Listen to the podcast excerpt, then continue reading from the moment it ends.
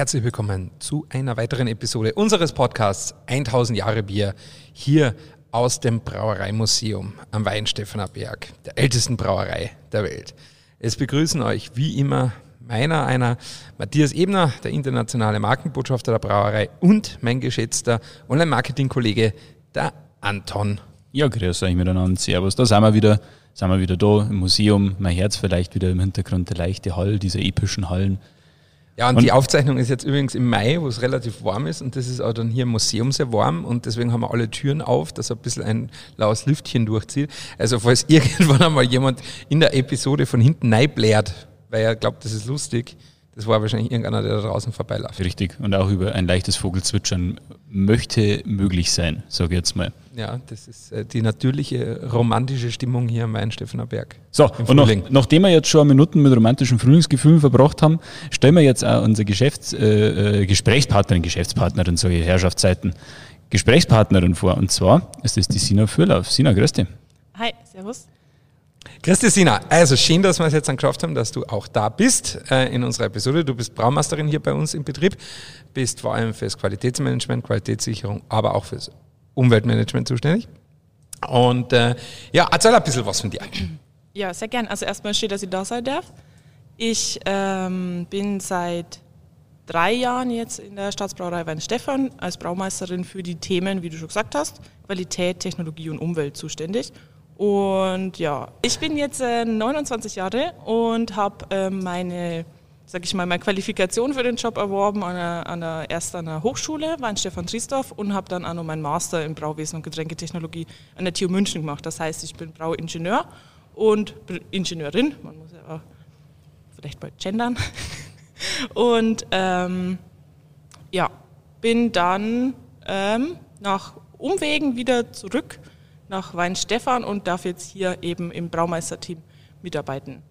Qualität, das ist deine große tägliche Herausforderung, ähm, die natürlich auch bei uns immer an ober, oberster Stelle steht. Also das ist ja das, was ich in meinen Kundenschulungen immer gesagt habe. Also äh, Premium Bavaricum, das steht für das Beste aus Bayern, aber vor allem steht es für Quality First, also dass sie wissen, was sie bekommen, wenn sie Weinstefaner Bier kaufen und auch trinken. Ähm, und das ist ja nicht ganz... Äh, äh, ähm, ja, oder das ist eigentlich dein Steckenpferd, dass diese Qualität und dieser Geschmack immer so bleibt, wie er ist, dass du das überwachst und managst. Und wie schaut der Arbeitsalltag einer Qualitätsmanagerin, einer ja, äh, Braumeisterin für Qualitätsmanagement aus?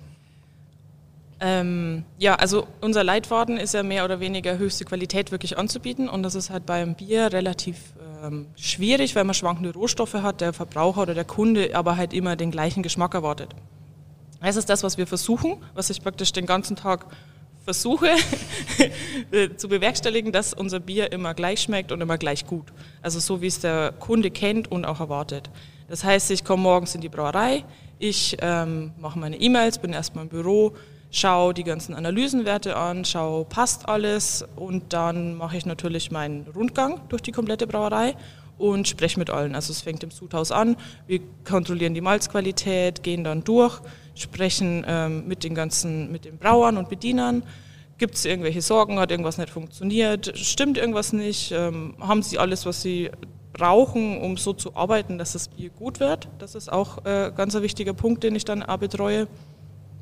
Und ja, dann geht es weiter. Natürlich muss ich das Bier ja auch verkosten in den unterschiedlichsten Produktionsstufen und gehe dann von Abteilung zu Abteilung, spreche äh, mit allen, was steht heute an und ja, plan dann meine Analysen und genau, dann haben wir es auch bestimmt schon 8.30 Uhr.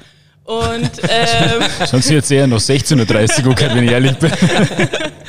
ja, genau. Und dann äh, gibt es äh, äh, Besprechung. Dann bespreche ich mich mit äh, meinen Kollegen aus der technischen Verwaltung, mit meinem Chef, der ja auch schon hier war, der äh, Tobias Zollo, unser, unser technischer Leiter.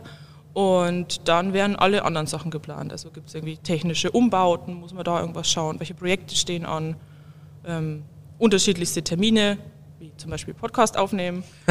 und äh, genau, und so kommt man dann durch den Tag und denkt sich dann abends um, weiß ich nicht, fünf, dann, oh, das ist aber schnell vorbeigegangen. Also die wird nicht fahrt? Nee, also ich glaube, ich habe mich noch nie gelangweilt.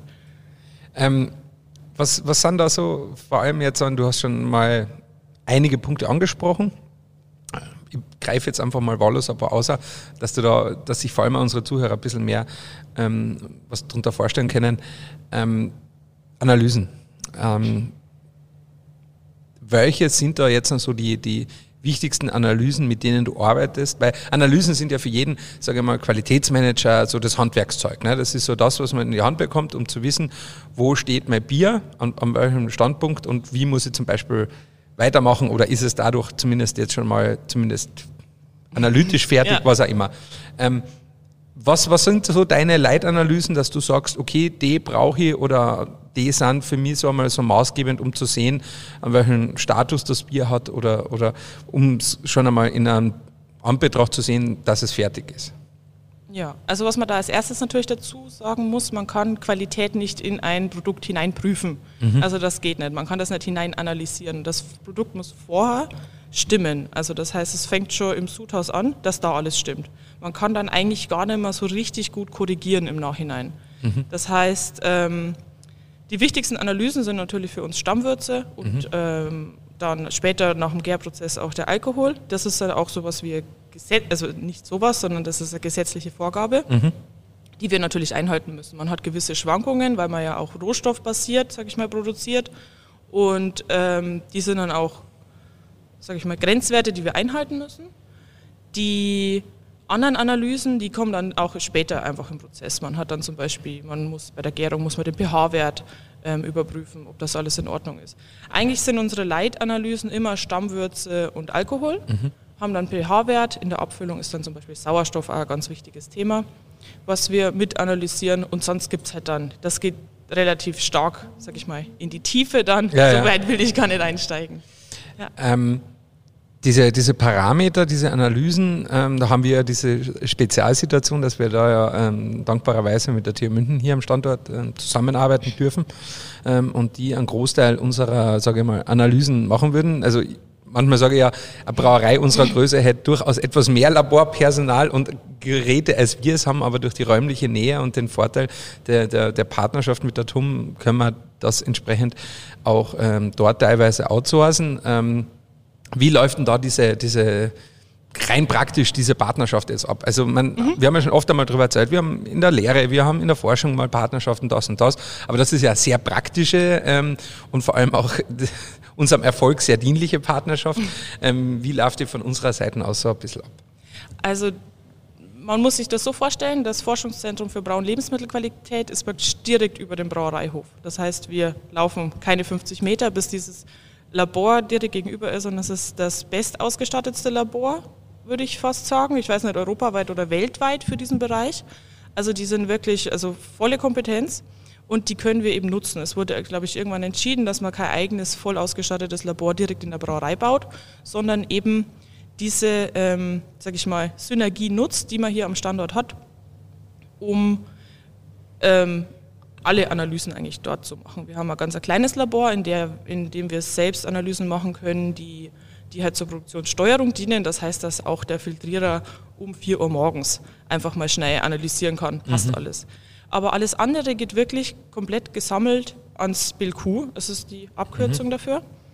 Und das läuft praktisch so ab, unsere Brauer oder ich oder mein Praktikant oder wer auch immer nimmt die Proben und dann haben wir die Möglichkeit, das sogar ähm, mit einem Barcode zu versehen, diese Probe. Die wird dann rübergebracht. Da gehen zweimal am Tag, gibt es einen sogenannten Probengeher.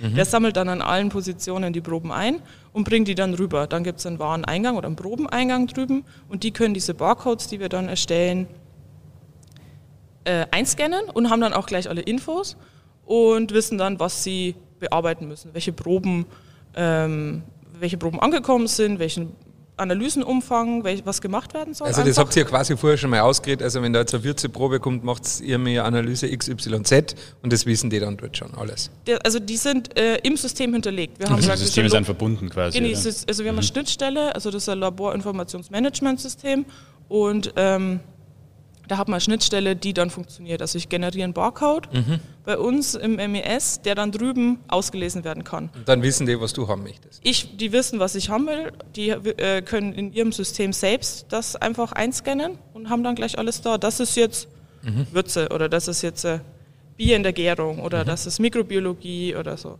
Und dann kommt komplett alles rüber, wird dann bearbeitet und ich kriege dann die Ergebnisse zurückgemeldet. Mhm. Das heißt, ähm, der Ablauf ist komplett automatisiert, also Proben gehen teilweise komplett an mir vorbei und ich kriege nur die Ergebnisse, mhm. weil es halt eben sehr, sehr gut eingespielt ist. Mhm. Weil in der, sag ich mal, in der Kette dann jeder weiß, was er tun muss. Und wenn jetzt irgendwelche Sonderanalysen oder so sind, dann rufe ich drüben an und sage, ah, was braucht ihr? Ich hätte gern das und das, wie können wir das machen? Also es ist super, einfach diese kom geballte Kompetenz nutzen zu können. Und für uns natürlich extreme Flexibilität. Ja, ne? auch also der Weg, also es gibt ja, also äh, das ist ja äh, Labor, das ja auch praktisch als Dienstleister arbeitet. Mhm. Das heißt, normalerweise. Das kann jede Brauerei genau, seine Proben genau, geben. Ja. Jede, jede Brauerei kann einfach, und die müssen die dann teilweise durch komplett Deutschland fahren. Manchmal ist es zeitkritisch, dann müssen sie irgendwie gefroren rübergebracht mhm. werden. Ich nehme meine Flasche und gehe über den Hof. Ja. Also, das ist ein Traum. Das ist schon ein Riesenvorteil, ja. Ja, ja ist ein Riesenvorteil. also, nur um es klarzustellen, wir bezahlen natürlich auch für diese Dienstleistung. Ja, also, ja, also nicht, dass die Leute glauben, boah, boah, nein, nein, wir, wir zahlen auch für jede einzelne Analyse. Also, natürlich, also, ähm, das ist, äh, äh, eine Geschäftsbeziehung auch, die vielleicht äh, natürlich durch die räumliche Nähe und die lange Partnerschaft natürlich sicher auch äh, äh, ein bisschen über das Geschäftliche hinausgeht, aber es ist eine ganz normale äh, Auftragsleistung, die auch das BLQ uns mhm. gegenüber erfüllt. Du hast gesagt, zweimal am Tag gibt es den Probengeher. Ähm, wie lange dauert denn so eine Analyse? Kriegt sie die Infos quasi innerhalb von wenigen Minuten wieder zurück oder wie, wie, wie muss man sich das vorstellen? Wie lange dauert denn sowas? Das kommt immer ganz darauf an, was es ist. Also wir haben ähm, die also chemisch-technische Analysen, da kann es relativ schnell gehen. Also wenn ich sage, oh mein Gott, wir brauchen da schnell was, dann ist die Analyse, bis sie halt durchgeführt ist, dann werden wir auch teilweise bevorzugt. Das ist auch äh, oft ganz nett und dann kriegen wir es halt schneller. Ähm, äh, wenn ich jetzt zum Beispiel ein Gärungsnebenprodukt oder sowas analysieren lasse, dann kriege ich, äh, bringen wir morgens die Probe rüber und ich kriege abends das Ergebnis, was, damit ich halt dann die Produktion danach steuern kann. Okay. Genau, aber zum Beispiel mikrobiologische Proben, was ja dann die andere Seite der Analysen ähm, sind, ähm, die dauern länger. Also okay. sieben Tage oder 14 Tage, je nachdem. Okay, das war jetzt gerade meine Frage gewesen, weil also wenn du sagst, zweimal am Tag gingen die rüber und ihr müsst ja eigentlich dann ja eigentlich schon die tagesaktuellen Ergebnisse haben, dann bei den tagesaktuellen Ergebnissen, ähm, sonst, sonst könnt ihr ja nicht reagieren und nicht mhm. gegensteuern. Dann, ähm, wie ist es, wenn man ähm, diese mikrobiologischen Ergebnisse, wenn du sagst jetzt also sieben Wochen, 14 Tage, wie effektiv kann man dann noch gegensteuern, wenn da jetzt wirklich was nicht passt? Weil ich meine, nach zwei Wochen ist manches Bier einfach durchgegoren. Also das, wie ist das da? Also da kann man an sich eigentlich nichts mehr machen. Mhm. Also das ist dann, sage ich mal, gegebene Sache, deswegen verhindert man es vorher schon. Es ist aber eine Möglichkeit, um langfristig zu steuern, sage ich okay. jetzt mal, ob was ist. Und sonst, Schwachstellen zu finden oder ähnliches, genau, oder? Ja. ja. Da haben wir Gott sei Dank Glück, dass da selten was ist, aber das ist ja, weil wir sehr engmaschige Kontrolle haben mhm. und dann schnell Schwachstellen aufdecken kann und dann Gegenmaßnahmen steuern. Das ist zum Beispiel auch, warum Mikrobiologie ähm, jetzt kein Freigabekriterium ist, weil mhm. es eben so lange dauert, weil man es nicht mehr mhm. steuern kann. Aber natürlich ja. habe ich meine Stammwürze und mein, mein äh, weiß ich nicht, Sauerstoffgehalt als Freigabekriterium ja. dass das Bier, dass ich das dann rausgeben kann. Mhm. Ja, das Sauerstoffgehalt ist ja natürlich etwas, das natürlich für jegliche Bierqualität, ob national oder auch so wie für uns, die sehr stark international arbeitet, sehr wichtig ist. Also vor allem für ein Bier, das ein bisschen länger unterwegs ist zum Kunden, ist das natürlich ein großes Qualitätskriterium, deswegen mhm. für uns im Export immer sehr, sehr wichtig. Ähm, wird da wirklich dann jede einzelne Abfüllung, jede Charge überprüft? Ja, genau. Also wir haben sogar laufende Kontrolle dafür natürlich, das ist super wichtig weil ähm, der einzige Zeitpunkt, sage ich mal, wo Sauerstoff gewünscht ist, ist in der Würzebelüftung, damit die Hefe nochmal schön Sauerstoff bekommt und danach ist halt dann vorbei. Danach will man halt wirklich komplett Sauerstoff vermeiden und das haben wir dann auch super überwacht, zum Beispiel am Füller direkt mhm. und können ähm, dann sicherstellen, dass eben nicht, also kein Sauerstoff in die Flasche kommt. Jetzt haben wir natürlich sehr viel bisschen sehr hochspezielle Thematiken angesprochen. Ähm, und manchmal denken sich die Leute, ja, Labor, uh, ja, ist jetzt nicht unbedingt das Spannendste, was man, über was man reden kann, wenn man das in einer. Du? Ja, ja, ne, ich wollte es, ich weiß eh, nicht das Spannendste, worüber man über eine, wenn man eine Brauerei besichtigt oder sowas äh, reden kann. Aber es ist halt einfach dieses essentielle Tool in jeder Brauerei, das sage ich mal, neben dem Rohstoffeinkauf und, und den guten technischen Anlagen einfach. Mit das Wichtigste auf jeden Fall. Ja, die Säule ist, auf den, auf den einfach gutes Bier aufgebaut ist. Aufgebraut. Aufgebraut. Heute, heute, heute aufgebraut. ja, äh, aufgebaut ist. Und, und deswegen ist es ja auch wahnsinnig wichtig, vor allem, was glaube ich sehr viel auch internationale Kunden von uns schätzen, ist einfach diese ähm, diese Kontinuität in der Qualität. Ja, und ähm, das ist ja dann auch die Herausforderung. Ich meine, ähm, stresst es auch manchmal ab und zu. Ich meine, am Ende des Tages ist es ja deine Verantwortung, dass ja quasi die Biere so überwacht werden, dass alles passt. Ja, und dass dann zum Beispiel, wenn eine Reklamation kommt, kommt die ja auch zu dir. Mhm. Ja, ähm, also ist es nicht so einfach, denke ich auch, weil es ja doch eine sehr, sehr wichtige Aufgabe und deswegen auch die Frage, was ist denn jetzt eigentlich die größte Herausforderung hier im Weinstephaner Berg zu brauen? Weil es ist ja wirklich, ähm, wie du schon gesagt hast, also man muss ja vorausschauend arbeiten, weil man gewisse Sachen dann danach nicht mehr steuern kann. Und wir haben einfach auch diesen historischen Standort einfach. Also teilweise, wir können halt einfach hier und wollen aus unseren Mauern auch nicht raus, aber das ist jetzt einmal auch nicht mehr unbedingt ja das, was ähm, ja halt einfach alt teilweise und, und, und es ist einfach auch be begrenzter Platz und unsere, unsere sage ich mal, ja, die, die, die, die Umgebung, das können wir ja jetzt quasi nicht ändern, das wollen wir auch nicht ändern. Aber was glaubst du, ist an dem Standort hier dann so herausfordernd, wenn es jetzt an, ans Brauen und auch an die Qualitätssicherung geht? Ähm, ja, als erstes, also nochmal zu dem Thema Verantwortung, mhm. ist natürlich klar ein riesiger Bereich, aber im Endeffekt ist es äh, eigentlich eine Ehre, dass ich gerade in so, sag ich mal, so am Anfang meiner Karriere so einen verantwortungsvollen Job habe und habe eigentlich daran jeden Tag Spaß. Die Herausforderungen hier am Standort sind auf alle Fälle der Platzmangel. Mhm. Also wir, wie du gesagt hast, wir sind historisch gewachsen. Es ist keine Greenfield Brewery, wie man so schön sagt, die man einfach auf eine, auf eine grüne Wiese ähm, stellen kann und alles perfekt und optimiert ähm, hinstellen kann, die perfekten Leitungswege, alles Mögliche. Das haben wir einfach nicht gegeben hier am Standort, weil mhm. wir ja hier bleiben wollen, weil es einfach historisch gewachsen ist und uns ausmacht als Weinstefan. Da ist es jetzt so, dass wir zum Beispiel ja immer wachsen und immer auch mehr Platz brauchen für unsere Tanks. Mhm. Und dann mhm. ist immer die Frage, wo baut man die denn hin?